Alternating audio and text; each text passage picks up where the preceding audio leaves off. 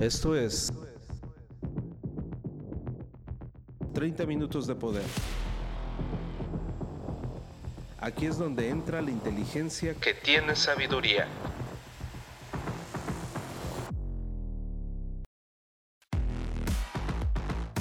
Transfórmate rehaciendo tu mente.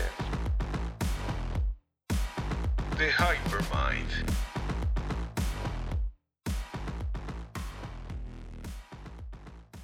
¿Qué tal amigos? ¿Cómo están? Muy buen día a todos ustedes los que nos están escuchando. Estamos transmitiendo 30 minutos de poder en las plataformas principales de podcast. Qué gusto de verdad. No sé qué estás haciendo en estos momentos, pero es una satisfacción saber que cada vez más personas nos están siguiendo, nos están escuchando y honestamente estamos sorprendidos de cómo están transformando su mente.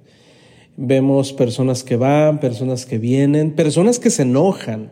Eso también es muy común y eso te va a tocar a ti a nivel liderazgo, a nivel eh, de madurez transformacional, amigos. Es bien curioso cómo personas que tú considerabas, eh, no, no, no, estas personas son eh, de lo mejor que pueda haber, pero de repente el ego los los aleja, los aleja de la fuente porque ya sienten que ya no hay necesidad de continuar con la mentoría. El problema aquí, el problema es que pues el ego los tiene tan envueltos que se alejan y se alejan y se alejan y podrán poner todos los pretextos del mundo, empiezan a tener problemas y se lo atribuyen a todo excepto a su ego. Es, amigos, esto tú lo vas a poder encontrar desde la Biblia, en el Corán, historias grandes de gente que podría haber hecho grandes cosas, pero por el simple ego no, no lo culminaron, no pudieron ver el cumplimiento de lo que querían hacer. Que no te pase, que no te pase. A medida que vas creciendo, a medida que se va desarrollando toda una actividad bien linda, las cosas están funcionando, eso no te hace que ya estás hecho a mano. Al contrario, cuando las cosas están bien, ¿qué crees que es lo que debes de hacer? Pues hacer más, o sea, echarle más ganas, en lugar de decir ya está todo bien, ¿no? Y, es que mira, es, es, mira, eh, por una parte está aceptable. Imagínate una persona que nunca en su vida eh, te lo voy a poner así sencillo. Hay personas que nunca en su vida habían ido al mar, sobre todo en aquellos estados del centro, ¿no? que obviamente pues, no hay cerca una playa, un, un océano. Entonces, lo primero que dicen, ¿sabes qué? Cuando yo tenga dinero, voy a conocer el mar. Yo quiero conocer el mar. ¿Es válido o no es válido? Pues es súper validísimo, ¿no? O sea, claro que sí, pero no, genial, no, no, no, genial. Entonces trabajan, le echan todas las ganas. Cuando pueden, lo primero que hacen es ir a conocer el mar. Genial. Pero luego, ¿qué sigue? Ok, ya conocí el mar. ¿Qué sigue después? ¿Qué, qué vas a hacer? Te tienes que centrar y tienes que continuar porque ver el mar no es todo lo que hay. Ya conociste el mar, pero seguramente fuiste a la playa más cercana a tu localidad.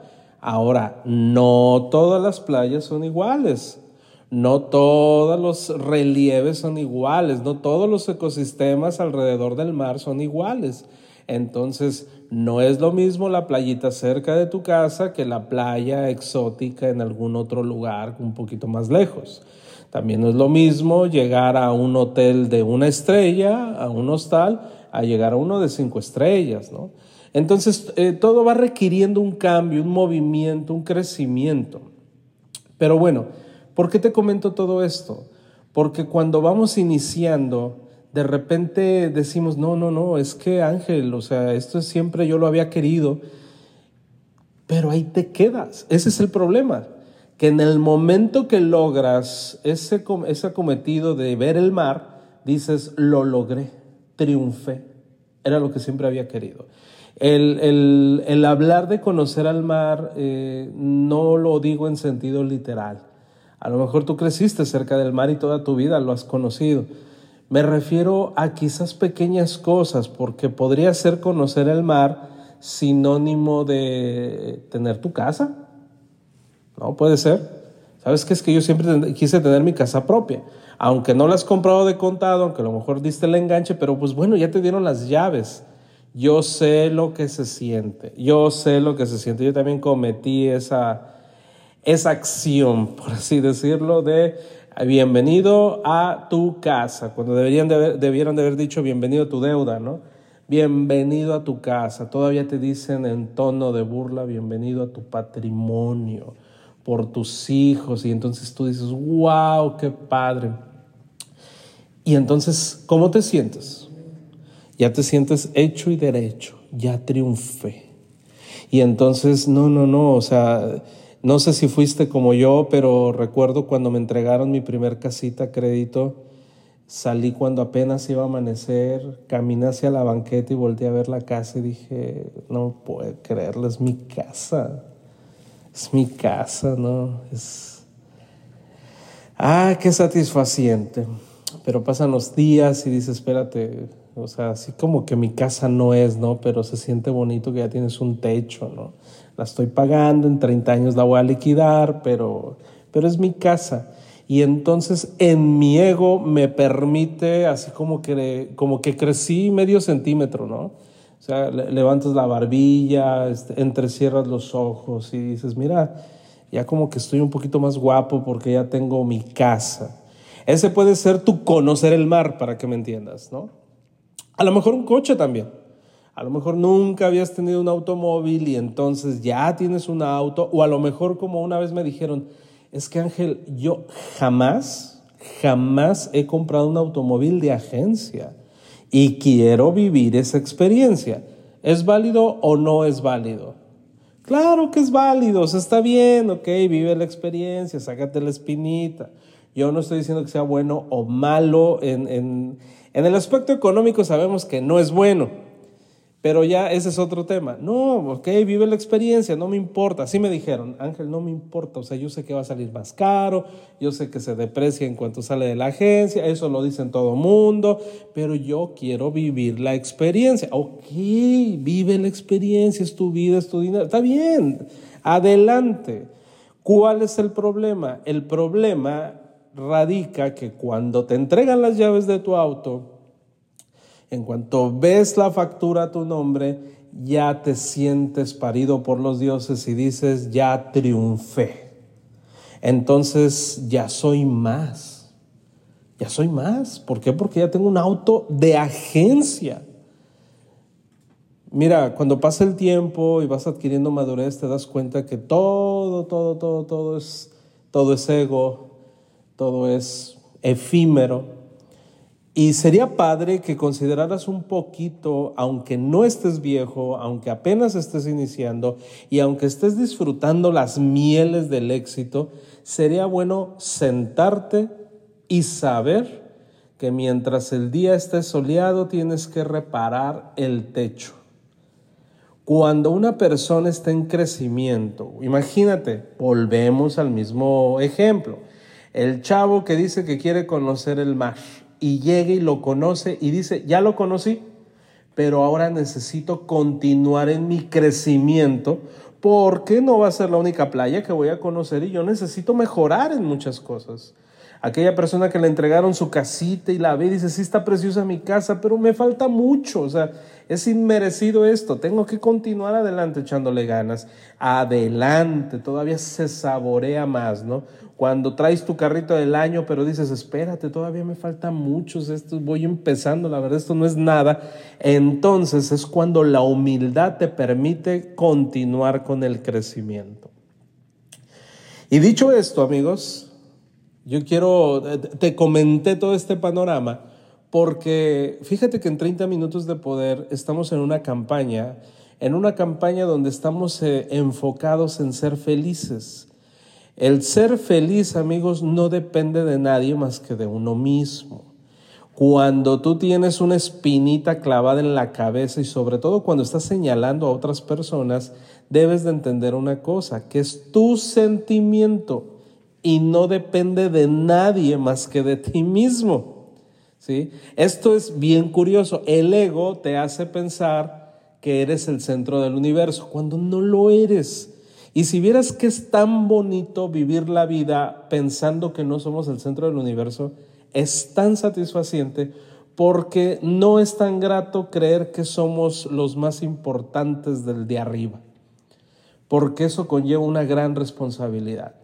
Entonces deja de andar quemando rollo y creyendo que todos están confabulando en contra tuya y mejor ponte manos a la obra y ponte a pensar cómo debes actuar en este tiempo para ser feliz. Entonces, ya conociste el mar, ya estás disfrutando de las mieles del éxito. Ahora, ¿cómo continuar en la mejor rutina que pueda haber, que es desarrollar sabiduría práctica junto con la humildad mental? Fíjate, para poder desarrollar humildad mental, hay, eh, te voy a poner un ejemplo que es muy bueno y seguramente lo conoces. Si vives en un área donde existe muchísima fanaticada del béisbol, lo vas a entender. En el béisbol hay renombre para aquellos que son los buenos bateadores, perdón, sobre todo en el caso de aquellos originarios de países pobres y pequeños. Su potencia para conectar con un jonrón de verdad los vuelve destacables para entrenadores y caza talentos. Por ejemplo, República Dominicana no es la excepción, al contrario, es un semillero de grandes, grandes deportistas. Eh, hay un lema en República Dominicana que dice, de esta isla no sales caminando, sales a batazos. La vida es igual, amigos, exactamente igual. Resulta imposible que te beneficies de las oportunidades que no aprovechas.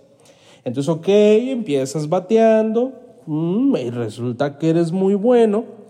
Y no, hombre, home run, y home run, y home run, y no, hombre, qué bárbaro, este niño se va a ir a las grandes ligas, ¿no? Ya, ya me lo imagino en los Dodgers, ¿no? Padrísimo.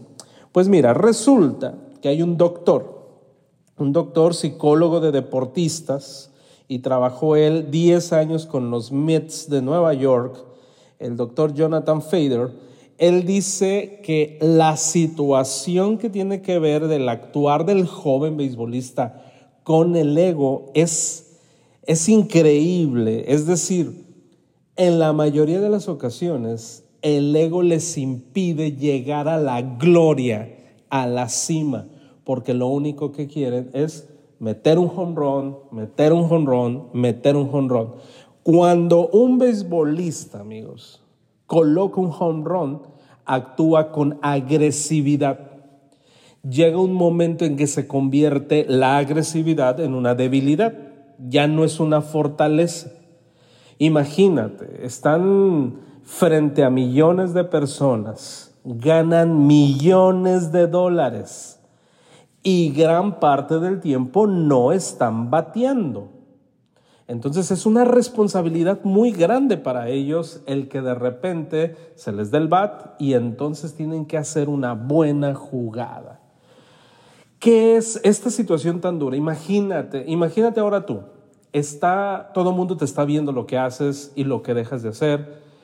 Estás tomando decisiones, cambios en tu vida. De verdad que sí, muchas personas están observando lo que estás haciendo y entonces es cuando tienes que dejar de estar bateando con agresividad, te tienes que detener porque tienes pocas oportunidades de colocar un jonrón y, tienes que esperar el lanzamiento perfecto.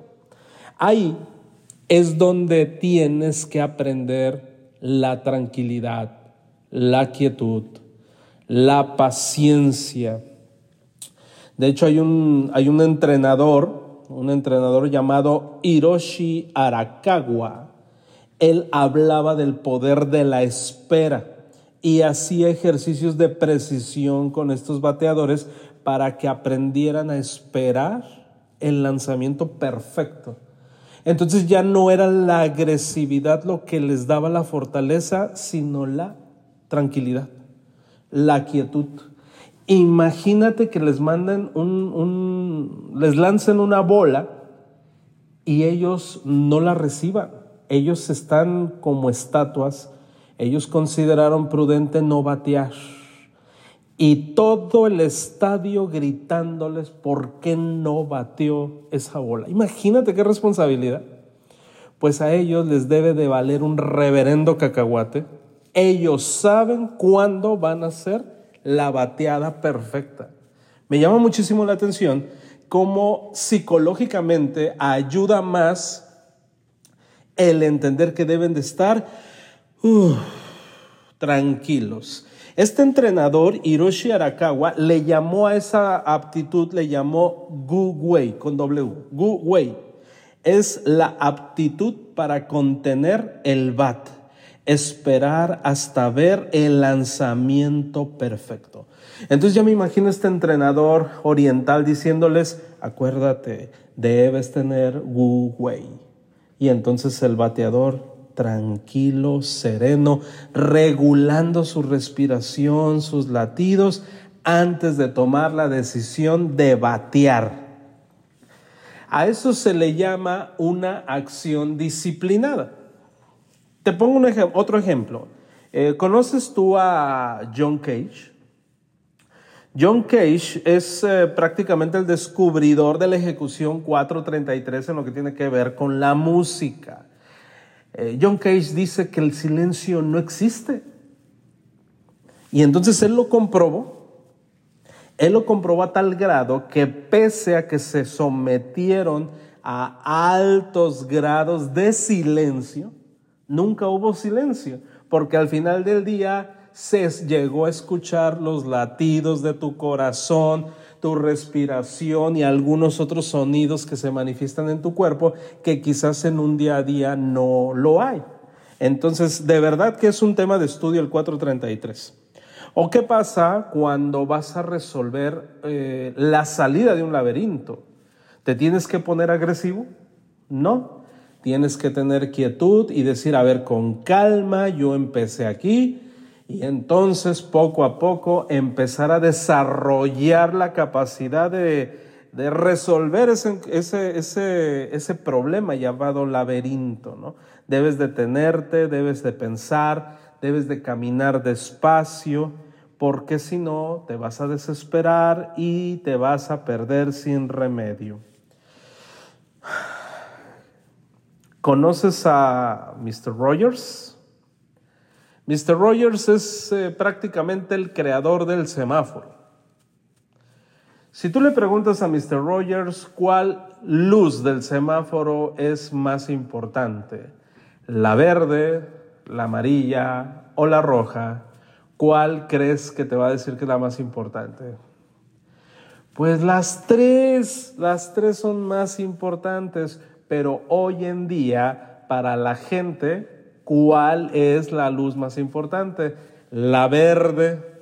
La verde porque estás desesperado, como tarda, o sea, no entiendes todo el por qué, ¿no? O sea, la importancia del amarillo del rojo. A ti te vale gorro.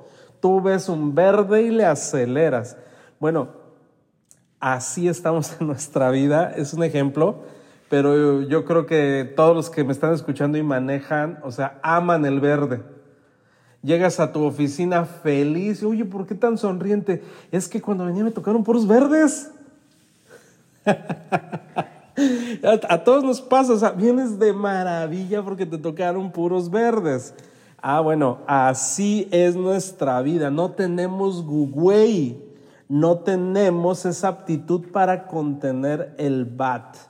Así es que, fíjate qué interesante es que nuestra vida tenga un amarillo y un rojo. Un detente, cabrón. O sea, ya bájale, tranquilo, relájate. Fíjate, en una ocasión hubo un estudio. Un estudio reveló que los sujetos preferían recibir un choque eléctrico a aburrirse siquiera unos minutos.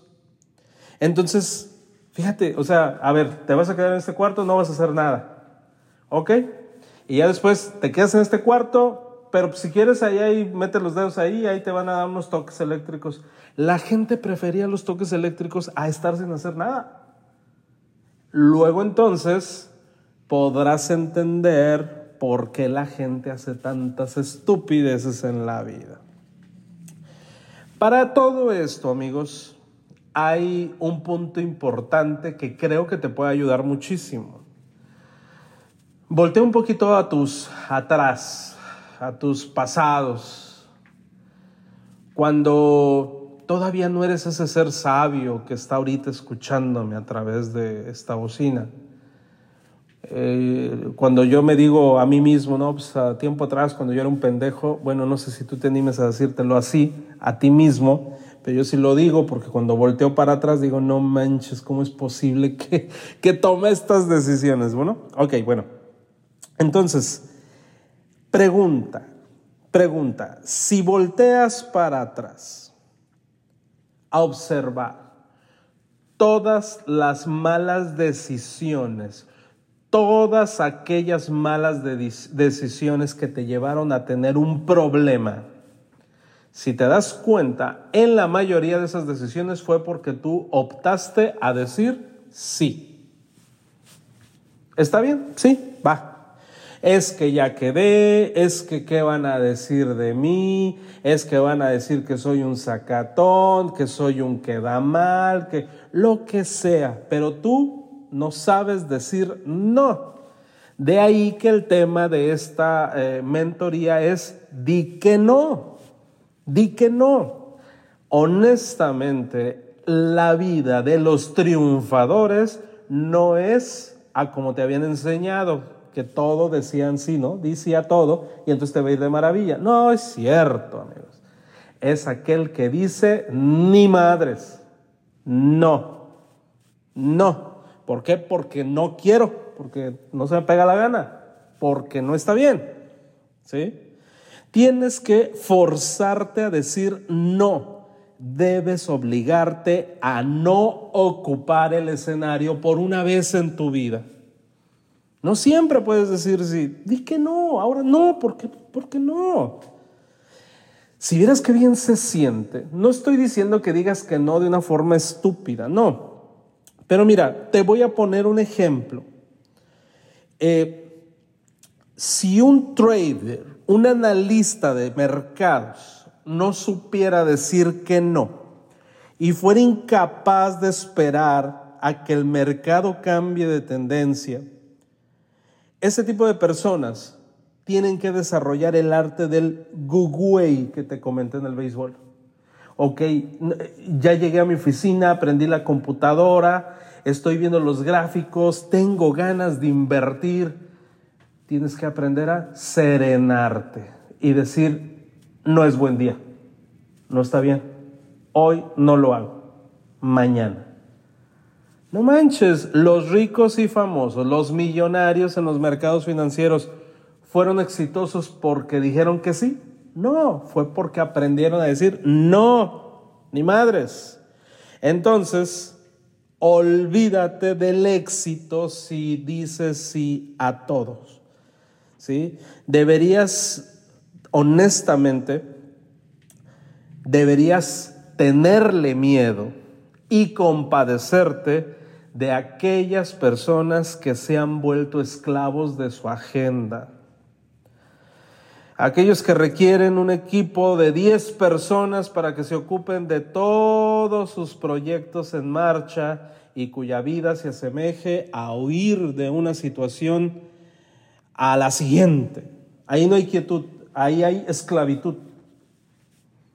Trabajo, trabajo, trabajo, es que sí, es que sí, es que claro que sí, es que vamos a hacerlo. Y es que Vivimos un mundo así, amigos, para los workahólicos yo creo que esto es lo más difícil que nos pueden decir, pero no vamos a encontrar felicidad, no va a haber quietud, no nos vamos a poner bien buenotes y mamados y no nos vamos a poner súper sexys, porque le decimos sí a todo, no paramos, no trabajamos, trabajamos más de la cuenta y ya nos hemos perdido muchas puestas de sol, nos hemos perdido muchísimos ratos de risa, ¿Por qué? Porque no hay quietud, se le llama esclavitud. Entonces, si bien es cierto que tienes que trabajar muy duro, tienes que aprender a uh, go away. Tranquilo, tranquilo, no es el momento, no es el momento. La gente que se encuentra emprendiendo, la gente que se encuentra trabajando, le llaman debilidad a todos aquellos que de repente dicen, no podré asistir. Los llaman débiles, los llaman no apoya. No, no, no, espérate. Aquí hay un tema muy importante. Si tú analizas la historia, por ejemplo, de los empresarios más grandes del mundo, te puedo el ejemplo, hace poquito estuvimos analizando de Warren Buffett. Pregunta, ¿cuántas carnes asadas se habrá perdido Warren Buffett? ¿Cuántos cumpleaños? Déjame decirte que son más los que dijo que no que los que dijo que sí. ¿Cuántas juntas inútiles de trabajo ha de haber evitado Warren Buffett? Te aseguro que un montón, un montón. ¿Por qué? Porque él aprendía a decir que no. Debes de aprender a mejorar tu actitud a cuando te hacen una oferta, un ofrecimiento. ¿Sale? Mira, repite conmigo. Lo siento, no estaré disponible. Y ni siquiera tienes que decir por qué. Oye, te invito que mira que vamos a hacer esto. Y lo siento, no voy a estar disponible. ¿Qué hacemos normalmente? Es que fíjate que... Y estamos excusando. Y entonces, ¿qué te dicen? Ándale, mira, no te preocupes, yo te ayudo, acuérdate que la otra vez, y, y, es, que, y es que el otro día, y es que allá, es que la vez pasada, ok. Pero cuando tú eres muy, muy ecuánime en tus palabras y con ese aplomo que te caracteriza, dices, ah, lo siento, no puedo, ¿qué crees? Adiós. No pasa Ah, no puedo. Ya. ¿Qué vas a hacer? Voy a estar ocupado. ¿Te animas a hacerlo? Ah, o cuando te hacen alguna oferta para que lo compres. A ver, repite conmigo. No me voy a esperar. O cuando te proponen algo, a ver, repite conmigo, ¿sabes qué? Esa idea no me agrada. Estoy fuera. Repite conmigo. O no necesito esto. Le sacaré más provecho a lo que ya tengo. Se necesita ser una persona muy valerosa. ¿Sí? Entonces, si tú dices no puedo cuando sí puedes, pero no quieres, también puede haber un problema, amigos. ¿Por qué? Porque te sientes como con un pesar, un dolor de que estás mintiendo. Cuando la realidad tú lo único que quieres es evitar esa situación. O sea, en realidad no quieres. Entonces tienes que ser honesto contigo. Por eso la mejor respuesta es, lo siento, no estoy disponible. Y hasta ahí se queda el asunto. ¿Te atreves a hacerlo? ¿Te atreves? Ahora, vamos a ponernos un poquito más exagerados. Y fíjate qué curioso. Está comprobado que las personas que aprenden a decir no son las que duran más. Y eso te lo enseña el, el honorable cuerpo de bomberos, los policías, la milicia. Cuando un soldado aprende a decir no, porque estoy a la espera de que ocurra algo, ¿qué crees? Ocurre algo y el soldado está alerta Así que deberías de pensar siempre en lo que en verdad se espera de ti, de lo que puede ocurrir, porque la respuesta suele ser que se que a lo mejor tú dices en un futuro, híjole, ¿por qué dije que sí? ¿Por qué no estuve atento? Y entonces se, se desarrollan un montón de cosas. Así es que mira, para terminar te voy a hacer algunas preguntas que tú te debes de hacer antes de decir que sí. En cada situación pregúntate, ¿en qué consiste esto? ¿Por qué importa? ¿De verdad lo necesito? ¿De verdad quiero hacerlo? ¿De verdad quiero ir? ¿Cuáles son los costos ocultos detrás de esto? O sea, ¿a qué costo? ¿A qué costo? En una ocasión me aborda una, una, una, chica para comentarme que la estaban invitando a un maravilloso viaje por el mundo. Y entonces me dice, sabes que yo siempre he querido hacerlo, pero me está invitando una persona que si bien me ha tratado de maravilla, me ha tratado muy bien, he notado dos, tres cosas que a lo mejor quizás serían un poquito incómodas en este viaje. Entonces yo le pregunté, ¿de verdad vale la pena lo que esta persona te vaya a proponer que quizás sea indecoroso, vale la pena con tal de que recorras el mundo, o por lo menos el viaje que esta persona te ofrece. Y entonces le dije, tienes que hacerte algunas preguntas de si estás dispuesta a pagar ese precio. Y entonces inmediatamente me dijo, no, no estoy dispuesta. Sí me mueve el tapete, es lo que siempre ha querido hacer, pero como tú dijiste en una ocasión, me comentó, es firmar un contrato con el diablo. Entonces ahí está la respuesta. Simple y sencillamente di gracias, pero no gracias. Así de sencillo. Entonces pregúntate cuáles son los costos ocultos si accedo a decir sí. Fíjate, esta pregunta es muy importante. ¿Recordaré con gusto en el futuro haber dicho que sí? Qué interesante. Entonces, la enseñanza de esta mentoría el día de hoy es, fíjate bien, cuando sabemos a qué decir no, entonces podrás decir sí a lo que realmente importa. Espero que te haya gustado esta mentoría, amigos. La hacemos con todo el corazón, pero de verdad tenemos que esforzarnos por desarrollar la quietud. Y dentro de eso abarca el decir no. No es necesidad de andar en la calle todo el día. No hay necesidad de ayudar a todos los prójimos todos los días, todo el día. También necesitas tiempo para ti. Así es que te mando un abrazo y acuérdate que pequeñas bisagras te tienen una gran puerta. Esto fue 30 minutos de poder. No dejes de escucharnos y sobre todo, permite que estas palabras surtan efecto en tu vida. 30 minutos para gente pensante. Por Ángel Hernández. The Hypermind. Hasta la próxima.